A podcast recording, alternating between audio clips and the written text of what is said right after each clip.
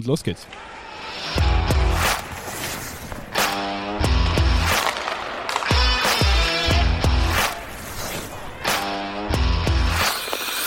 Danke für den emotionalen Einstieg. Podcast Folge die X-te. Ich, ja, ich muss die immer ein bisschen aufwecken, sonst äh, da passiert sonst nichts.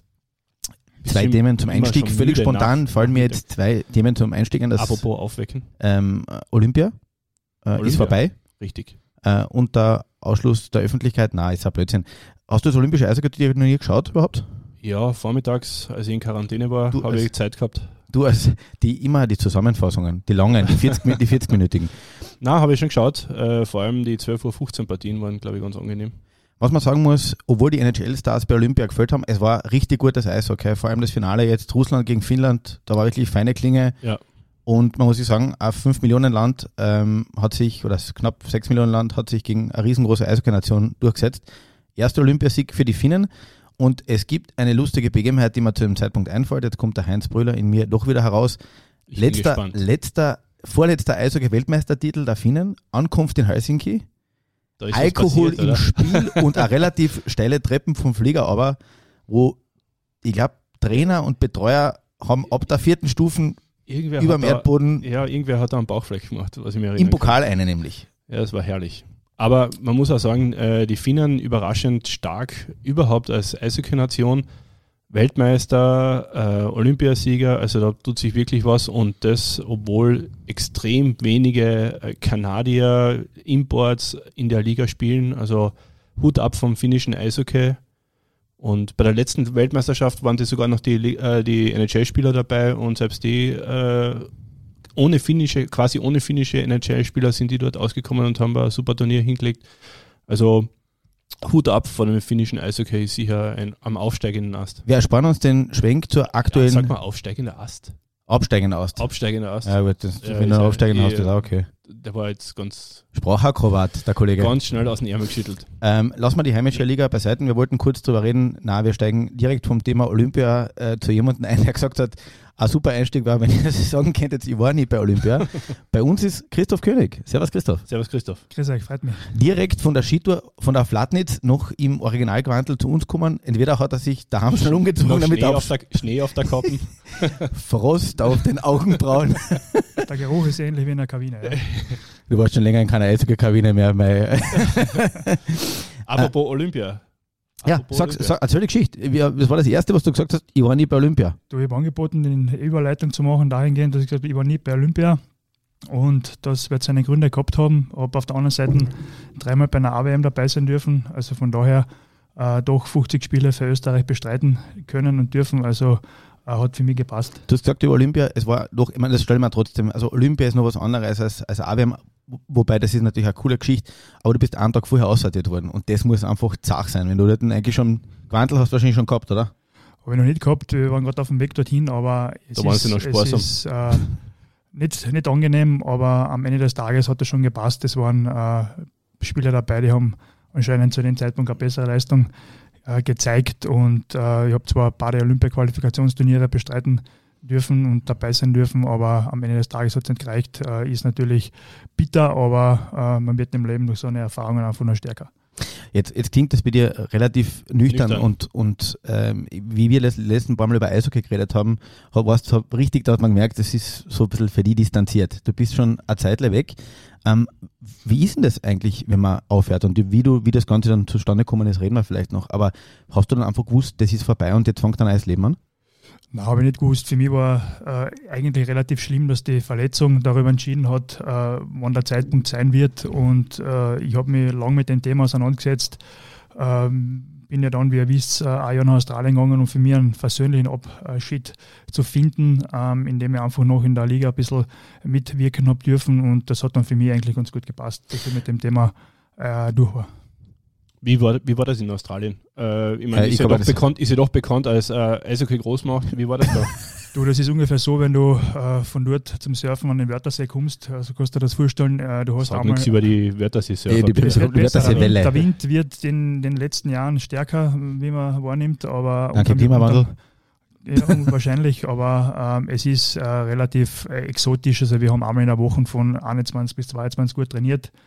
Äh, das wird eher dem Heimalinter entgegenkommen als dir eigentlich. Also, weil du warst eigentlich als harter Trainierer bekannt. Der Heimo hätte dort seine, seine Hitten gemacht. Ja, der hätte wahrscheinlich von der Blauen ins Kreuz reingehauen und war Topscorer gewesen. Ja, mit den Badeschlapfen. Direkt, direkt, direkt vom Strand. Ähm, aber es war wirklich so. Also wir sind, wir sind vom Strand äh, zum Training gegangen, aber ich habe natürlich dort ein halbes Jahr, ähm, sage ich mal, meinen Unterhalt verdient, indem ich ähm, bei der Eishalle äh, alles, was angefallen ist, einfach äh, erledigt habe vom äh, Eischuhschleifen gerade nicht, aber äh, von der Snackbar über Eischuhverleih, was einfach lässig war, dort integriert wie, zu sein. Wie bist du auf das gekommen? Du, ich habe ich hab, äh, am Ende des Tages gefragt, was kannst du? Sag ich, ein bisschen heiser gespielt vielleicht. Ich war mitten im Studium und wollte einfach ein neues Land einmal kennenlernen, äh, in, in, ja, integriert zu werden in eine andere Mentalität. Ja. Und ich glaube, die Australier sind relativ äh, easy going und das war relativ cool zu sehen, dass es nicht die touristischen Plätze gibt, äh, die man dann ohnehin einmal besucht und abklappert, aber einfach da wirklich ein halbes, dreiviertel Jahr äh, integriert zu sein und äh, was Neues kennenzulernen, war lässige Geschichte. Working Holiday. In welcher Stadt war das? Das war Central Coast, also an der Central Coast in Arena, das war 70 Kilometer nördlich von Sydney. Eine super Ausgangsposition und der australische Winter ist ja doch, ähm, doch vor, speziell vor allem, mit 25 Grad in der Sonne. Also angenehm am Nachmittag und aber einfach cool, hat man gedacht.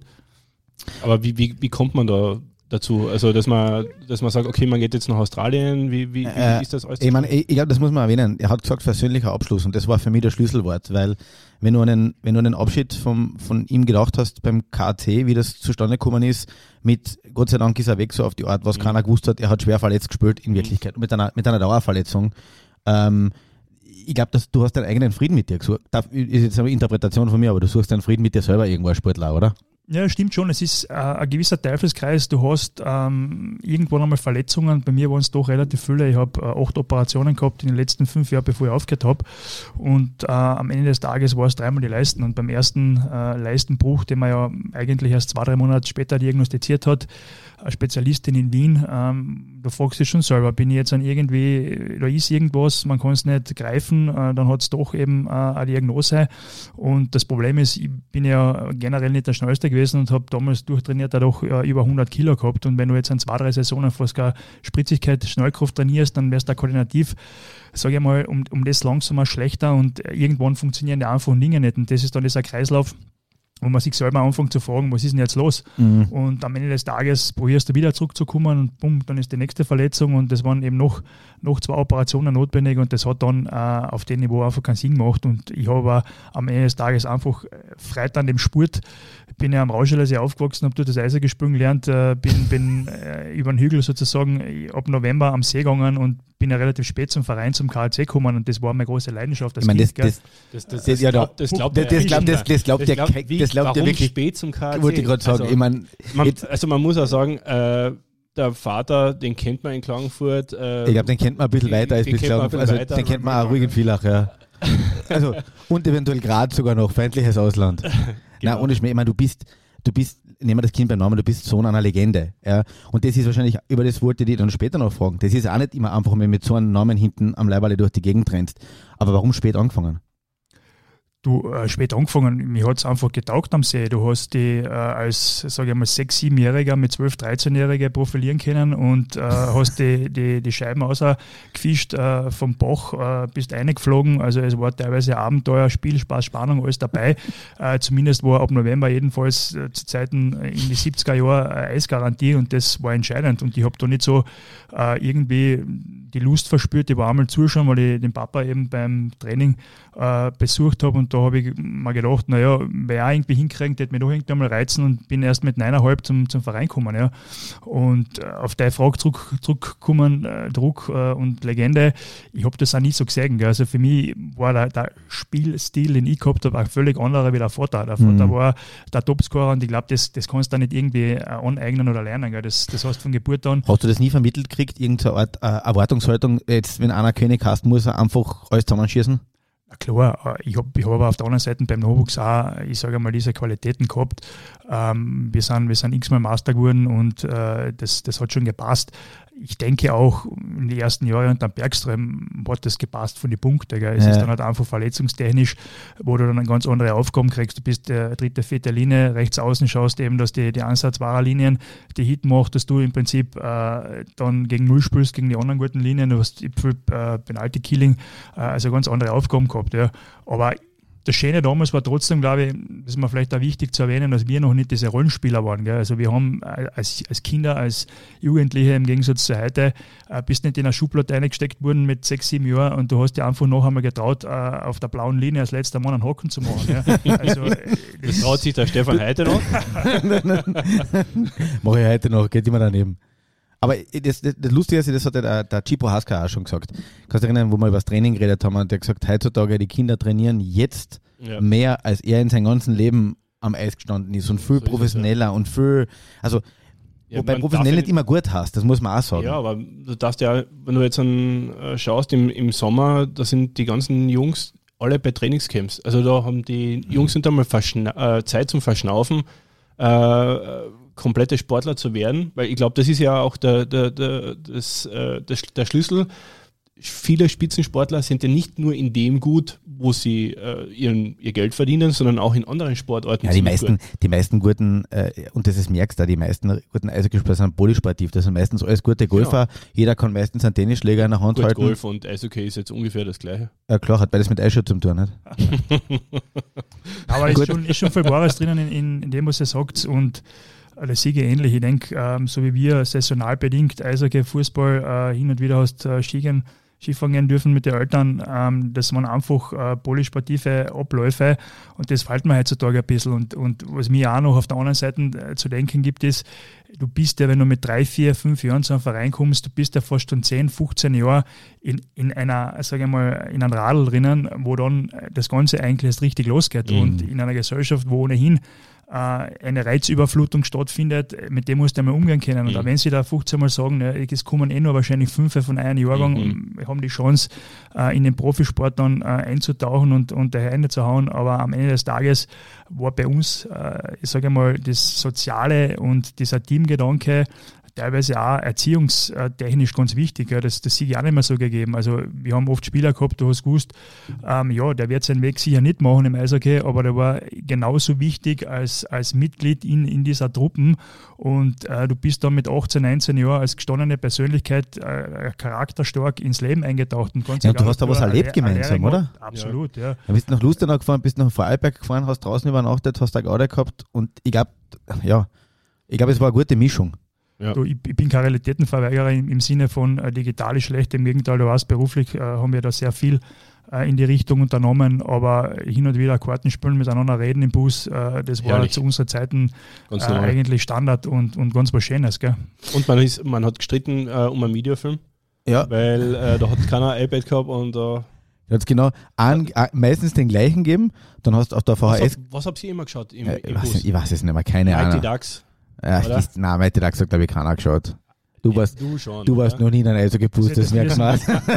Das hättest müssen den Chipo Haska fragen. Weil, weil war der für die Kassetten aus? Jetzt sind wir gleichzeitig in die erste gekommen und damals war noch, war noch sozusagen die, die Mube-Beauftragten. Die Jungen? Die Jungen, ja. Da hast du aber, stell dir das vor, du, du, leist, du leist einen Film aus, legst den eine und es finden 20 Leute den Film beim, scheiße. Und dann hast du 8 Stunden, von, acht Stunden von Vorarlberg im Bus beim Zurückfahren mit angefressenen, mit einer angefressenen Eishockey-Truppen im Nack. Und dann gehst du mal zum Café Bellissimo und lässt einmal den Ärger aus, oder? Soll vorkommen sein, ja. Na, aber aber äh, gehen wir wieder zurück zu einem ersten Thema, was mich interessieren würde. Wo, wo, wo? Na, ähm, du hast auch so ein bisschen über deine Kindheit erzählt und wie war das wenn du mit deinem Papa durch die Stadt gegangen bist, äh, ich meine, der Papa hat man überall von allen Seiten gekannt. Wie, wie hat sich das angefühlt? War das dein Papa oder hast du schon gewusst, okay, das ist ein, ein Star da in Klagenfurt? Nein, das hast das Kind überhaupt nicht mitgekriegt. Ähm, Im Gegenteil, das, das ist erst jetzt. Äh, du weißt selber, zu seinen 60er habe ich sämtliche VHS-Kassetten äh, digital auf eine MPEG-4-Datei überspült und habe da eigentlich erst gesehen, was, was äh, der imstande war äh, und geleistet hat und ähm, wie viel du darüber recherchiert und wie viel es da eigentlich Unterlagen von Zeitungsartikeln über, über Interviews gibt.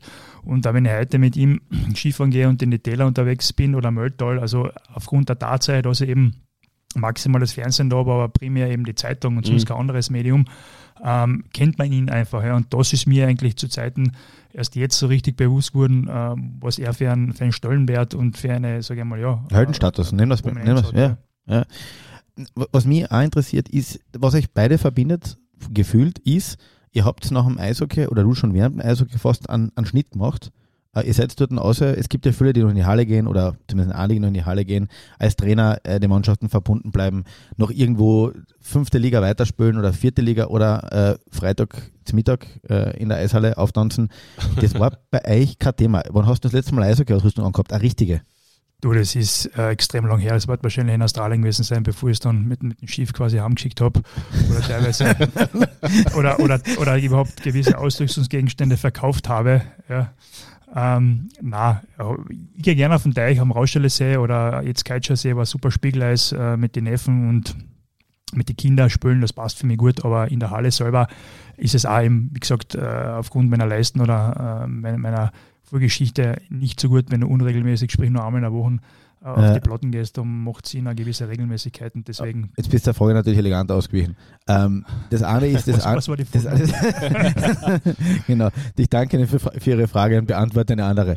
ähm, na, die, die, ganze Geschichte mit dem Abschied vom Eishockey, den Abschied vom Pro Profisport, da hat man einfach das Gefühl, ihr habt einen Schnitt gemacht, du hast das Studium fertig gemacht, bist in die Wirtschaft gegangen. Ähm, warum fällt das in Österreich, wir haben über das schon mal geredet, warum fällt in Österreich diese emotionale Verbindung zwischen ehemaligen äh, Spielern, du bist dreifacher österreichischer Meister, der Vater, kann man sagen, wirklich eine Legende, dass man die nicht einfach beim Sport dabei haltet. Und selbst wenn sie nur zwischendurch in die Halle eingeladen werden, um dort ein Vorbild zu sein, die Verbindung zwischen Gegenwart und Geschichte. Das ist ein guter Punkt. Pflicht bei und verstehe teilweise selber nicht, vor allem äh, gerade bei äh, einem Spieler wie beim Vater, der hat ja umgerechnet, weiß nicht, wahrscheinlich mit Abstand die meisten Tore habe ich vor, obwohl jetzt in Relation zu den Spielen, ja, die sie damals gehabt Ich könnte jetzt die Statistik auspacken, aber dann äh, ah, vier, 400 Nein, dann hat es mir, mir ganz mal die Sicherung aus. Aber er hat 471 Tore für den KLC geschossen, bei, bei sagen wir mal, weitaus weniger Spielmöglichkeiten heutzutage, weil ja, die haben, die haben ja. wahrscheinlich äh, im Grunddurchgang die Hälfte von den Partien 28 Partien gehabt. Ähm, also das ist etwas, was ich auch nicht ganz verstehe, wenn man jemanden mit seiner Erfahrung und vor allem, die haben ja nicht nur eine Saison, die haben ja 10, 15, 17 Saisonen geliefert mhm. und sind dann nebenbei eben auch noch so im Leben gestanden, wo du einfach sagst, die haben ganz viele Lebenssituationen gemeistert und das sind einfach Erfahrungswerte, wenn du jetzt an, auf den Fußball denkst, äh, FC Bayern München etc., wo man einfach so eine ja. äh, Spieler im, im Verein hält ja, und äh, wahrscheinlich auch regelmäßig irgendwie äh, in der Halle oder im Stadion zu sehen kriegt. Ich kann es da nicht beantworten und finde ich ehrlich gesagt ein bisschen schade. Ähm, ja, natürlich auf der anderen Seite gibt es. Ist der KC nie auf euch zugekommen?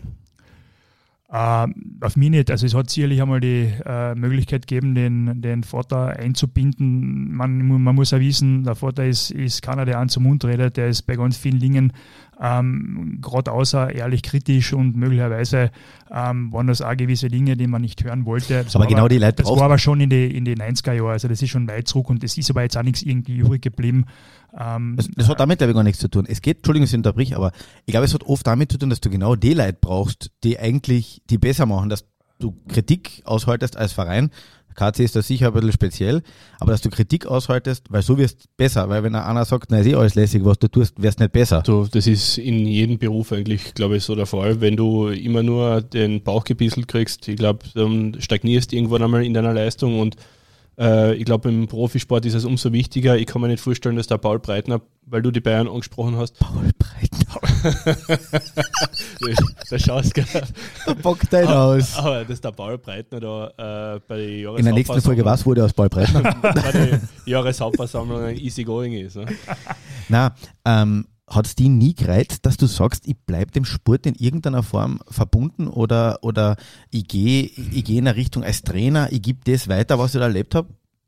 Wenn ich ganz ehrlich bin, nicht, aber das hat eher den Grund, dadurch, dass ich ja mit 27 aufhören habe müssen und trotzdem mich fit halten wollte, äh, habe ich ganz andere Dinge äh, ausprobiert, Skitouren gehen. Ja. Ich war am Ende des Tages 2016 auf einer 8000er Expedition ähm, mit, mit dem Hans Wenzel an der besten Höhenbergsteiger von Österreich. Also ich habe mich wirklich in andere Bereiche oder, oder Ultratrailläufe äh, probiert und das sind Dinge, die wahrscheinlich äh, dem gegenüber einfach da als Ausgleich gestanden sind. Aber ähm, ist so passiert. Es gibt wahrscheinlich viele, die einfach bleiben und, und diesen, diesen Cut nicht zusammenbringen. Ähm, ich habe ja auf der anderen Seite auch beruflich, ähm, sage ich mal, andere Dinge ausprobiert, die mich, die mich sehr äh, fordern. Aber ich glaube, ganz wichtig ist äh, am Ende des Tages, dass, dass wir trotzdem in einer wunderschönen Umgebung leben. Und äh, ich glaube, das muss man sich einmal auch vor Augen führen, welche Möglichkeiten wir da haben. Gell? Weil es ist ja nicht selbstverständlich, dass du bei der Haustür rausgehen kannst und uh, jede Jahreszeit, jede Himmelsrichtung 30 Kilometer alles machen kannst. Gell? Und das haben wir ja extrem verwendet. Ja, hat, hat, hat er recht.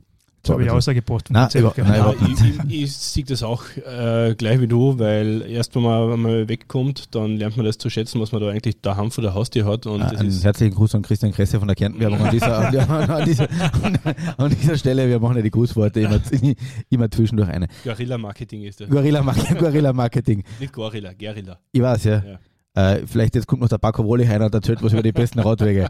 Na, äh, Plätzchen war für die? Jetzt weiß ich schon, wer die, nächste Runden zahlen, die nächsten Runden zahlen wird, da erinnern. Oder Werden, unser Ja, Baku und der Christian, oder? Alles, das könnte man machen, ja. Also, ja, das Einzige, was wir nicht haben, ist ein Hallenport im Moment. Ist, glaube ich, ein super Stichwort. Das ist, also, das, ist das Thema. Wir wollten eh schon fragen, was du davon hältst. so, äh, nach einer kurzen Werbeunterbrechung. Na, Blödsinn. War es für die während dem Studium schon klar, also während dem Eishockey schon klar, Entschuldigung, was in welche Richtung du später gehen wirst, weil das muss man auch sagen, ähm, also ich halte generell und jetzt alle Fußballer weghören, aber die Eishockeyspieler sind schon eigentlich ganz smarte Burschen generell. Das ist jetzt, glaube ich, auch ganz anders. Dass ganz viele Leute, früher äh, hat man halt die Leute irgendwo unter Anführungszeichen untergebracht. Jetzt studieren viele nebenbei, machen eine Ausbildung und haben eine Karriere danach, so wie es bei dir eigentlich der ja, Fall wie war, war. Wie war das bei ja, dir genau. in der Kabine? Also wie sind die, Studierter. die, die Teamkollegen damit, damit umgegangen und äh, ja, die, die Leute, die waren ja damals doch eher, sagen wir mal, da nicht so open, was das betrifft, denke ich mal, oder? Ja, zur Kabine generell, also die alte Schule war ja extrem wichtig, das Bitte Danke und ich sage mal Grüß Gott, ja, das sind ja ganz, Schöne Grüße an Hansi Sulzer. Ganz wichtige äh, Erfahrungswerte, die man, die man mitkriegt. Und ich glaube, meine Generation oder mein Jahrgang äh, war ja schon einer, wo mehrere studiert haben, also neben Peter Kaspar, Christian Sinschning, also wir haben da uns gegenseitig äh, schon unterstützt. Gell? Und das war jetzt auch nicht so abwegig, dass da einer studiert. Und ja. ganz ehrlich, ich habe äh, Studium der Rechtswissenschaften gemacht, äh, primär aus dem Grund, weil wenig Anwesenheitspflicht gehabt hast. Ja. und naja, es, es, es, war damals, das Eishockey war am Sprung zwischen einem gewissen, sage ich mal, Semi-Professionalismus und wirklich Professionalismus, weil die letzten Jahre in Wien, wo du Nationalteam gespielt hast, da hast du de facto daneben nicht studieren können. Also ich ja. verstehe das, heutzutage kannst du das nicht mehr machen mit dem Pensum, was da zu absolvieren ist. Ja. Mhm. Aber bei uns war es so, und die war halt ähm, irgendwo mittendrin, äh, wo dann eben die, die, das Karriereende gekommen ist. Und nach Australien habe ich es einfach fertig gemacht, weil ich grundsätzlich ein Mensch bin, der, der Dinge fertig macht.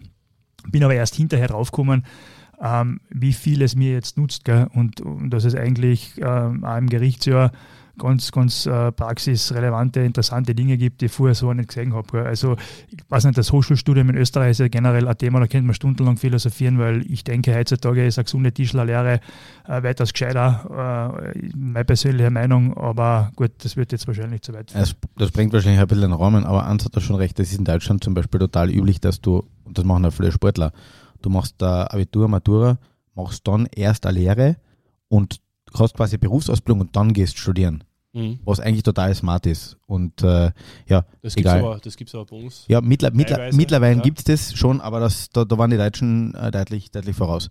Ähm, was mich nur interessiert, du hast doch einige Charaktere erlebt in, in, in Klagenfurt, in Wien. Du hast mit der, mit der russischen Welle zusammengespielt, äh, mit den ersten. Du hast mit einem Max Mittendorf, glaube ich, zusammengespielt.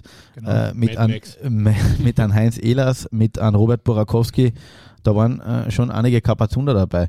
Äh, wie, wie, war das? Oder es hat Zeiten gegeben in Klagenfurt, da waren glaube ich 10, 12 Ausländer. Was, was gibt es da für eine Geschichte, das wir unbedingt wissen müssen? Da gibt es viele Geschichten. Ich weiß nicht, ob ich alles erzählen kann. Nein, aber es waren äh, grundsätzlich alles. Bei uns darfst du alles erzählen. Darf ich? Okay.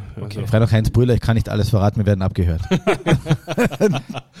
Na, aber so wie du, wie du jetzt äh, aufgezählt hast, da gibt es ganz viele und die wissen da nicht, wenn du jetzt einen besonders außernimmst, aber äh, ja, irgendein Charakter hast Adasi Martini, das war, das war jemand, äh, ich kann mich noch erinnern. Äh, da ist Finsterbahn. Naja, der, ich muss dir vorstellen, der war beim, beim ersten vollen Jahr vom Lars Bergström, war der Dasi Martini noch bei uns.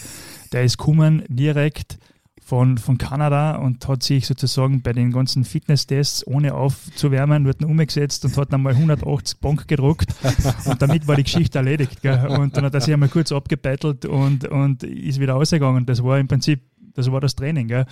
Und das gibt es heutzutage wahrscheinlich so nicht mehr. Ja?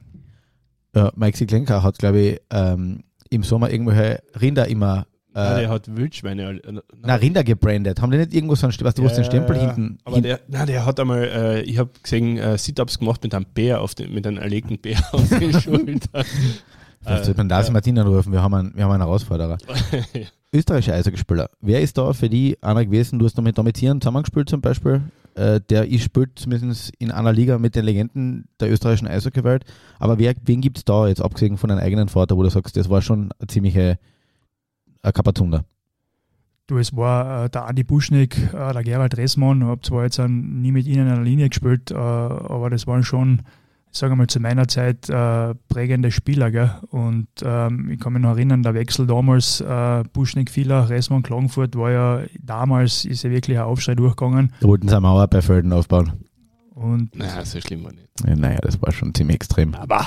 Na, bist, ja, gut, da hast du dich nicht so für Eishockey interessiert. Egal. Ja, da war ich noch klein. Mhm. Aber es war äh, lässig mit dem Domizieren. Ich meine, der hat jetzt wahrscheinlich zwölf Jahre an der Seite von meinem Vater gespielt oder noch länger, 15 Jahre. Und in der ersten Saison äh, von mir mehr oder weniger 95 in seiner letzten, äh, zumindest dann, wo ich im dritten Drittel hin und wieder rein habe dürfen, noch in der gleichen Linie. Das war, war eine ganz spannende Erfahrung. Wie bist du da behandelt worden von den Teamkollegen? Ja, das Haben genau, das, das war das. Äh, war das der Schatten vom Papa, der da immer auf dir äh, äh, droben war? Oder wie, Warst du unter Artenschutz? Oder hast du da Freiheiten genossen, die andere nicht gehabt haben? Der einzige Vorteil war, dass ich zum Kali Kleber Name schon Kali gesagt habe, weil ich sozusagen, wo, ich, wo ich sozusagen ähm, von klein auf das dürfen habe, äh, wo viele andere Jahre brauchen, um das, ähm, das Duber zu bekommen. Aber ich glaube, entscheidend ist auch da äh, die Wertschätzung, der Respekt und äh, wie früher gesagt, wiederhole mich, guten Tag, bitte, danke. Und mhm. du hast genauso Scheiben geglaubt und äh, die untergeordnet und das ist ganz von allein gegangen. Und du hast ja auch nicht die Möglichkeit gehabt, äh, so wie ich mit 15, 16 in die Kampfmannschaft gekommen bist, nur weil der Name hinten Du hast ja damals gegen 18, 19, 20-Jährige durchsetzen müssen, ähm, die dann wahrscheinlich äh, noch nach Zell am See äh, Zeltbeck gegangen sind. Also das war ja doch ein Prozess, wo die trotzdem durchbeißen mussten. Da hilft er, hilft er der Name auch nicht, nichts, auch nicht unbedingt. Aber man sieht jetzt dann so ähm, berühmte Väter, die große Karrieren, äh, äh, Sportlerkarrieren hinter sich haben oder bei großen Sportlerkarrieren dabei sind zum Beispiel Tiger Woods, der Sohn Charlie Woods ist jetzt auch äh, in aller Munde. Ja, wie, du die, wie du die Kurven jetzt kriegst, da, ich schwöre dir, wie du die Kurven kriegst von Charlie Woods auf, auf, auf Christoph König. Der Vater hat da, der Vater war schon auf einem Golfplatz. Na, aber schau, du unterbrichst mich dauernd, versuchst mich da aus dem Konzept zu bringen, aber mein Plan geht nicht baden, das schwöre ich dir. Na, aber es war ja so, oder es gibt ja so berühmte Väter, deren Kinder jetzt auch in aller Munde sind, in, im Rampenlicht stehen und ähm, das hast große, du schon erwähnt. Groß, große Karrieren prophezeit werden. Ähm, wie war das, war das für dich auch ein bisschen eine Bürde, dass man gesagt hat, äh, ja, König, der muss mindestens so gut werden wie der Vater? Hat, hast du das jemals gehört oder, oder bist du damit konfrontiert worden? Definitiv, also gehört konfrontiert, äh, absolut, aber äh, wiederhole mich, ich habe äh, nicht mich äh, als einen kleinen Spielertyp mhm. gesehen. Ja, und äh, vielleicht ist es irgendwo im Unterbewusstsein mhm. mitgeschwingt. Äh, und habe das, äh, ich sage einmal, die Vorteile natürlich äh, genossen, dass man halt ähm, zu Hause dann über viele Situationen reden kann und, und natürlich Wissen weiterkriegt. Ähm, am Ende des Tages gibt es gute Beispiele, wo, wo die Söhne erfolgreicher sind als, als der Vater. Bei mir ist es eben nicht so. Mhm. Und ich kann aber mit denen absolut gut leben, weil ich glaube, das, was da Papa erreicht hat, ähm, kann man jetzt, glaube ich, ähm, auf, auf mehrere Jahrzehnte äh, schwer toppen und er hat nach wie vor sämtliche Rekorde im Nationalteam. Mhm. Ähm, das ist etwas, ähm, ich habe damit äh, absolut nie ein Thema gehabt und natürlich wird man konfrontiert, aber für mich war das äh, grundsätzlich nicht das Riesenthema. Hat der Papa die jemals irgendwie dazu äh, gedrängt ein, ein harter Ausdruck, aber äh, hat er die da ein bisschen sehr, sehr unterstützt, äh, dass du da auch in die Eishockey-Schiene gehst oder war ihm das egal? Egal was ihm definitiv nicht. Also er hat mich schon unterstützt, aber es ist nicht so, wenn du es heute hernimmst, äh, wo, wo sämtliche Eltern stundenlang beim Training zuschauen. Ähm, man, das hat er nicht gemacht, oder? Das hat er nicht gemacht, das hat damals keiner gemacht und äh, am Ende des Tages bist du vier, fünf Mal in der Woche trainieren gegangen und hin und wieder hat er eben eine Spülung gestartet, beziehungsweise er hat aufgehört 93 gegen Graz oder 92. Äh, also es war eine Zeit noch, wo er jugendgeschulter Schüler, wo er sich dann natürlich vermehrt äh, bei Spiele äh, sehen hat lassen und, und mich natürlich da mit Tipps und, und Fachwissen unterstützt hat. Aber im Gegenteil, er hat mich eher zurückgehalten. Das ist ja der Grund, warum ich relativ spät zum Verein gekommen bin würdest du, und du, du hast ja gesagt, später Zukunft, jetzt bist du in einer ganz anderen Branche, du bist in der Baubranche, würdest du es nochmal so machen? Absolut und mir für jede Erfahrung, die ich gemacht habe, dankbar, weil ich glaube, wenn wir mal äh, als Gesellschaft verstehen, und das fängt in der Schule und dass es keine Schuldkultur, sondern eine Lernkultur gibt und dass man einmal, einmal mehr aufstehen muss, als hinfällt, dann äh, würden sich sehr viele in, in diesem Land, und wiederhole, das ist ein wunderschönes Land, äh, mit, mit höchster Qualität, aber würden sich sehr viele leichter tun. Gell?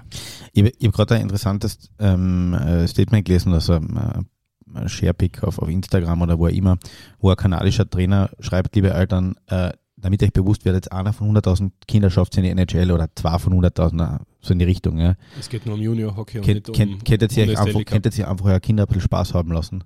Und es genießen, weil das, was du gesagt hast, äh, dass du mit, dass du für das, was du, du hast gespielt, okay, du warst in der Bundesliga, aber das ist einfach viel mitgenommen für dein Leben. Du hast die Kameradschaft erlebt, du hast die Kabine erlebt, du hast die Gaude erlebt, du hast die Siege erlebt, die Niederlagen und so weiter. Und ich verstehe nicht, dass das manche nicht kapieren. Gell? Ich verstehe es nicht, echt nicht. Ja, das sind auch Werte wie, natürlich musst du die in ein, in ein Team unterordnen, äh, anpassen und gleichzeitig äh, an, an Alpha ein Ego entwickeln und sagen, dass ich mich äh, durchbeiß. Äh, aber es sind einfach ganz viele andere Eigenschaften daher. Du musst äh, diszipliniert, äh, du hast im Endeffekt off-Eis, on-Eis dein Ding zu machen und da sind ganz viele Tugenden und Charaktereigenschaften, die du eigentlich für das späteres Leben brauchst. Und das kannst du jetzt nicht reduzieren, einfach nur auf eine, auf Sportort. Und ich glaube, das ist eine absolut perfekte Lebensschule. Aber ich wiederhole mich, wenn, so wie wir in unserem Alter hoffentlich noch Spaß an der Arbeit haben, sollst du als Kind Spaß an der Bewegung haben. Gell? Und, und das kann nicht sein, wenn du als Kind äh, beim Hirtel rechts umfährst statt links, dass du dann sozusagen ähm, irgendwie dann diszipliniert wärst, äh, weil du halt quasi die nicht wieder in, in, in der Schublade untergeordnet hast. Gell? Äh, liebe Grüße an alle russischen Eishockey-Trainer an dieser Stelle. ja, hat ja nicht funktioniert, das russische System. Na, aber äh, du hast das vor du hast du hast vorher ähm, noch äh, was mir ein bisschen persönliches Interesse, du hast ein bisschen so äh, erzählt, du warst auf einem 8000er. Der Kollege hat übrigens einen ziemlich guten Zug, der ist direkt von Birgauer gekommen. Ja, ich, ich, muss, ich, ich muss, hat, ich muss, ich, ich, ich stelle stell schnell eine Frage nein, und dann geht zum Kühlschrank. Nein, okay? stell du die Frage, er beantwortet sie, ich gehe zum Kühlschrank. Ja, aber das scheppert dann, weil ich... Nein, das passt schon, ich, ich bin wie eine Katze beim Kühlschrank. Okay. okay, Stefan Jäger ist da mal weg. Na, aber du hast vorhin ein bisschen äh, gesprochen oder erzählt, äh, du warst auf einem 8000er. Mhm. Wie kommt man dazu? Wie wie bist du auf die Idee gekommen? Ich meine, natürlich, du bist Bergliebhaber und so weiter, aber wie bist du auf die Idee gekommen, jetzt einen 8000er zu bezwingen? Oder ich besteigen? Hab, ich habe mich einfach rangetastet. Ich habe äh, nach dem Eishockey mit den Skitouren gehen angefangen und habe äh, irgendwo probiert, äh, nach den ersten 3000er möchte auf einen 4000er gehen mhm. in der Schweiz. Mhm. Und das ist ebenso ganz gut gegangen. Und irgendwann habe ich durch Zufall eben den Hans Wenzel kennengelernt habe zwar in der Zwischenzeit noch in, in Nepal zwei 6000er gemacht und irgendwie hat sich da die Möglichkeit ergeben, dass äh, ich zu einer Expedition und vor allem, das war eben keine kommerzielle Expedition ja. äh, im Sinne von, wo sämtliche Infrastruktur schon vorhanden ist, sondern wir sind ähm, eben auf, auf den äh, Trekking zum Makalu zwei Wochen unterwegs gewesen und das ist ja das Faszinierende, dass du äh, auf einer Etappe von 200 Kilometer, also in so sieben, acht Tagen, äh, Dörfer, Menschen, Völker kennenlernst, äh, in Regionen unterwegs bist, wo niemand ist und vor allem äh, am Ende des Tages dann auf 5700 Meter Schlafhöhe Basislager unterwegs bist, wo am Ende des Tages drei Dinge wichtig sind. Das ist, dass es warm hast, dass du essen, trinken kannst und dein, dein tägliches Geschäft äh, verrichten kannst. Und das heißt, wenn du mit 160 Zonen im Kopf weggehst, weißt du eigentlich, was im Leben zählt. Gell? Mhm. Äh, und, und das ist, glaube ich, äh, eine der schönsten Erfahrungen. Mein Ziel war es nie, dass ich irgendwie jetzt den Gipfel erreiche bei, bei der ersten Expedition, weil das ist der fünfthöchste mit 8463. Bin aber eben ohne Sauerstoff und ohne Hilfe auf äh, 7000 gekommen und äh, auf einen doch sehr gefährlichen und schwierigen Berg und das war äh, gar nicht so jetzt ein letzter Erfolg, sondern einfach wirklich sechs, sieben, acht Wochen unterwegs zu sein in, in dieser Ausgesetztheit, also in dieser Höhe, in dieser äh, Kombination eben äh, der mangelnden Hygiene mit, mit der Anstrengung das war schon eine coole Erfahrung. Den, Stefan, den Stefan, müssen wir gleich mal erklären, der braucht schon auf der Sau eben die Sauerstoffflaschen, gell? Nein, weil wir mangelnde Hygiene, das, das ist die, die Brücke zurück zum Eishockey. Ich würde den, den, den Stefan nicht wettun, aber ich habe ja den Ironman vorher gemacht, äh, zwei Jahre, und äh, dort kannst du halt, wenn du mal willst, auf gut Deutsch hinsetzen. Uh, und, und aufhören uh, am Berg, Berg, am Berg auch, ja, und das ist aber halt es, dann aber das schaut dann anders aus. Der, der Besenwagen ist halt der Esel oder ein Muli. Nein, ist die Lawine. Die Lawine. Mhm. Aber ich, na, du? Na, ich, gern. Bitte. Äh, Gefälligkeitsfrage zum Thema Sportler noch. Das heißt, du bleibst jetzt im Ausdruckbereich. Weil das Witzige, du kommst aus dem Teamsport und normalerweise Teamsportler haben immer wieder diesen Wunsch, dann einen Teamsport zu machen oder gegen irgendjemanden zu spielen oder zu gewinnen. Deswegen spielen ja alle Tennis und deswegen meist, verzweifeln die meisten am Golf. Oder du wolltest dir vielleicht selbst noch was beweisen. Ähm, beim Bergsteigen noch nicht mehr. Äh, am Anfang mit, mit Ironman und so weiter war es definitiv zumal äh, etwas, wo du, wo du sagst, äh, du schaust einmal wieder, wie weit du, wie weit du gehen kannst und äh, um dir zu, zu beweisen, etwas zu beweisen. Aber das ist jetzt sicher nicht mehr der Fall. Und ich glaube, äh, der Spaß an der Bewegung steht im Vordergrund. Und das kann ich einfach nur unterstreichen und äh, ich will da jetzt an bitte keinen Triathleten irgendwie zu nahe treten. Äh, Im Gegenteil, ähm, jede, jeder Sport hat seine Berechtigung und die Bewegung steht im Vordergrund. Du hast selber Kinder. Wie, wie, wie sportlich sind die? Hast du jemals zum Sport versucht hinzuzuführen, beziehungsweise zu sagen, macht das, du jetzt das, probierst das? Ja, also an der Bewegung absolut. Ja. Die Franziska, die wird jetzt acht und äh, die hat äh, auch das Glück, so wie ich, dass wir, dass wir am Land aufwachsen dürfen und äh, die ist halt draußen unterwegs, ob das jetzt äh, Laufen ist, äh, Radlfahren, ähm, einfach rumspringen, sie geht noch tanzen, sie fährt auch super Eis. Äh, also im Winter am Ausschallersee für die wenigen Male, weil ja doch der See leider Gottes nicht mehr so oft zufriert, mhm. äh, macht, macht sie das absolut super. Aber es geht jetzt gar nicht äh, um, um diese eine konkrete äh, Sportart, sondern einfach nur Bewegung. Und ich glaube, man kann das nur vorleben und sagen, dass man, selber äh, dass man selber sich bewegt und unterwegs ist und dann kriegen die Kinder das schon mit. Was ich denke, die, die, die beste Eishockey-Erinnerung? Meine beste Eishockey-Erinnerung ist sicher das Jahr, ähm, wo wir mit dem, mit dem Lars Bergström äh, das erste Mal Master geworden sind. Ähm, das war absolut äh, ein tolles Team, äh, ein lässiges Jahr. Wir haben dann, glaube ich, ein Kalenderjahr äh, nicht einziges Mal in, in Klagenfurt verloren. Äh, wir haben super Imports gehabt, äh, äh, gestandene einheimische Stammtruppen. Also das war definitiv ähm, einer der schönsten, aber auch der Meistertitel in Wien muss ich wirklich sagen, nach 43 Jahren, vor allem weil der Weg für mich eben mit fast einer Saisonunterbrechung extrem äh, harter war. Ich habe zwar in der Saison wenig Punkte gemacht, habe aber, glaube ich, äh, das, was man sich von mir erwartet hat, auch erfüllt äh, als, als äh, Flügel in einer Linie mit dem Ray Podlowski, der leider nicht mehr unter uns ist. Wahnsinn. Und ähm, das war definitiv etwas nach, nach einem eigentlich Aufbau von vier Jahren, das zu schaffen, gell? weil wir sind, ich kann mich erinnern, nach Wien gekommen.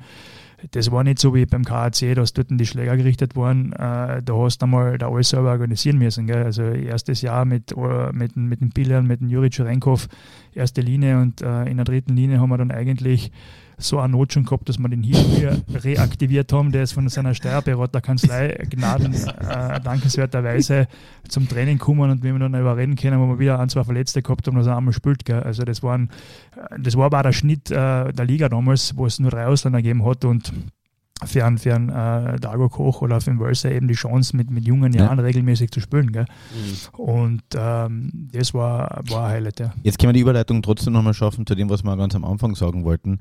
Das Olympia. was, nein, äh, so.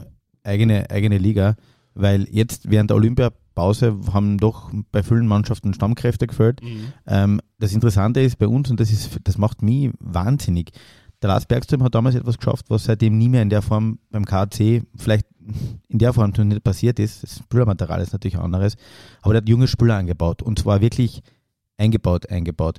Jetzt kriegst du als KC, okay, mit einer relativ jungen Truppe einmal 07 Anne am Hut. Ja? Und dann sagen die Leute, wie könnt ihr eine Partie so verlieren? Ja, das Problem ist. Äh, ja, klar kannst du so verlieren, ja, wenn du mit jungen Leuten spielst. Ja, die müssen auch verlieren lernen. Das Ganze rundherum. Es hat einen Haufen Verletzte gegeben in dieser Saison, dann hat es äh, Corona-Fälle gegeben, also es sind keine Spiele abgesagt worden, es waren nur einzelne Corona-Fälle. Dann ist da der Stammgoalie, ist bei Olympia für drei Wochen. Äh, und äh, der KAC hat eh nichts, äh, hat sich keine Verstärkungen zugelegt. Also eh wo man sagen, lobenswerterweise, was, weil was war in den letzten Jahren immer der Fall, sobald es eng geworden ist, Holst, holst zwei, drei nach. Nicht kaufst zwei, drei nach und, und, also kaufst dann den Erfolg in Wirklichkeit. Ja, genau. Der aber eh nichts gebracht hat, an den sich eh niemand mehr erinnert in fünf Aber du Jahren. kannst sagen, du hast alles getan, um zu gewinnen. Genau. Dann, dann, äh, das verstehe ich nicht, weil jede Niederlage ist, ist irgendwas, ja, du lernst was ja. dazu. Also es ist immer die, die Frage, wie du verlierst, aber wenn du, ich sage mal, mit jungen Spielern einen Lernprozess äh, brauchst und man verliert, dann ist das einfach etwas, was man in Kauf nehmen muss. Und ich, ich war als Beispiel, es hat das Team 2000, Telekom 2006, glaube ich, das ja, klar, ja. Olympiabewerbung, ne? Da, ja, genau. Da äh, Marco Bebal als Beispiel, der Dago, Wölser, ähm, die haben dort zusätzlich damals Möglichkeiten gekriegt zu spielen. Und wir haben einmal, glaube glaube gegen Kapfenberg, wo alles renommierte alte Hakler äh, Craigs dabei waren, ich glaube ich glaub wirklich 21 oder 26 1 verloren. Gell? Ja. Das war so ein Spiel. Nimm nur einen Schluck, falls, falls ja, er, schmieren, falls die Schmierung.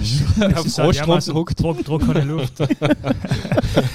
ähm, das war natürlich auch genau das Beispiel, da haben wir wirklich das Wie war, war das Entscheidende. Und da haben wir, ich kann mich erinnern, der Vater war damals eben Trainer und das war eine, eine schöne Lernerfahrung, wie es eben nicht sein sollte.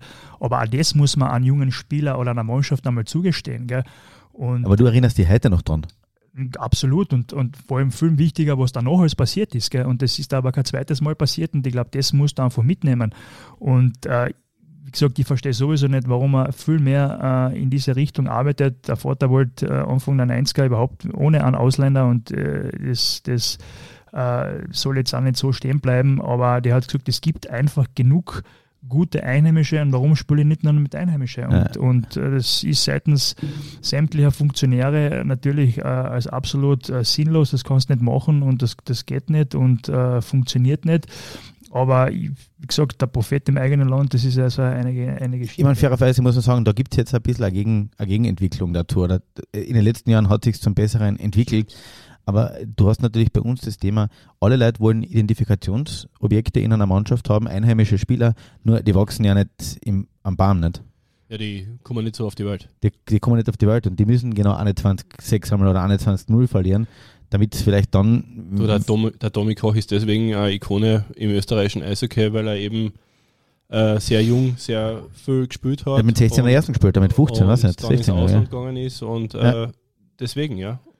Also sicherlich eine, eine Ausnahme der Lager und ab für, für seine Karriere. Also wie gesagt, ich erinnere mich gern, gern zurück, wo er äh, mit 15, 16 das erste Mal mittrainiert hat und hat eine unglaubliche Karriere hingelegt. Ähm, aber so wie du sagst, entscheidend ist, die Chance äh, bekommen zu haben. Und ich denke einmal, soweit ich das mitkriege, der Petri Matti kennen, macht das auch sehr gut. Ich habe mit ihm auch, ich glaube, im, im ersten Jahr noch kurz zusammenspielen dürfen, war da eine halbe Saison noch, noch da. Und ähm, ja, ich würde mir einfach generell wünschen, dass, dass viel mehr junge einheimische Kriegsspielen immer vielleicht auch hin und wieder, auch wenn sich das alles geändert hat, das ist mir völlig klar, äh, das ist die Realität, aber äh, dass man, dass man jemanden vielleicht auch so noch einmal trifft, damit man einfach, weil das ist für mich schon ein bisschen sichtbar, dass das Eishockey sehr steril geworden ist. Es ist ein extrem hohes Niveau, äh, taktisch extrem diszipliniert, aber es ist steril. Also ich hätte nicht das Gefühl, dass die Burschen so wie wir noch viel gefahren sind und nicht einmal äh, das WC aufgesucht haben, sondern wahrscheinlich zwei oder dreimal gegenüber einer anderen Partie oder einer anderen Mannschaft. das, das, das, das hätte ich nicht gefühlt, das hat wehgetan. Also du hast gewusst, so wie ich, wenn du vom, vom, äh, im Slot drinnen stehst und Platz machen musst, das tut weh. Und das siege ich so nicht. Und da rede ich nicht jetzt von dieser, von dieser Härte mit Schläger, aber es war definitiv ähm, anders. Und äh, bin da jetzt auch kein äh, Nostalgiker, der da irgendwie sich, sich was, was Druck wünscht. Im Gegenteil, aber für mich hat das ein bisschen den Eindruck, dass es alles zu, zu steril geht. Wenn, Deswegen gibt es ja den Eiskalt Podcast, da ist nichts steril, da, da darf Alkohol getrunken werden da darf auch Schmäh erzählt werden und ja. Der deswegen. politisch inkorrekteste Eishockey-Podcast in ganz Kärnten. Steril sind wir definitiv nicht. Genau. Danke. Das war ein lässiger Einblick, äh, ganz eine andere Perspektive einmal von jemandem, ähm, weil wir. Der mit dem Eishockey eigentlich abgeschlossen Der mit dem Eishockey abgeschlossen hat. Und trotzdem merkt man, wenn du darüber redest, da kommt schon ein bisschen was hoch. Hat Spaß gemacht. Danke vielmals sehr für die Chance. Danke dir. Was von der heimischen Liga? Der Clayton Beddoes, der Co-Trainer, der war im Bozen Trainer. Der, der Martin ist, das ist, damit du dir das Setup der Martin ist, ist die, die, die, die Müllhalle des unnützen Wissens. Der sagt da jetzt, da hat es einen Co-Trainer gegeben, von dem der Cousin da ist, dass ich sicher, der war beim Lockout 94, Materialwart bei Bozen und so ist die Geschichte rund.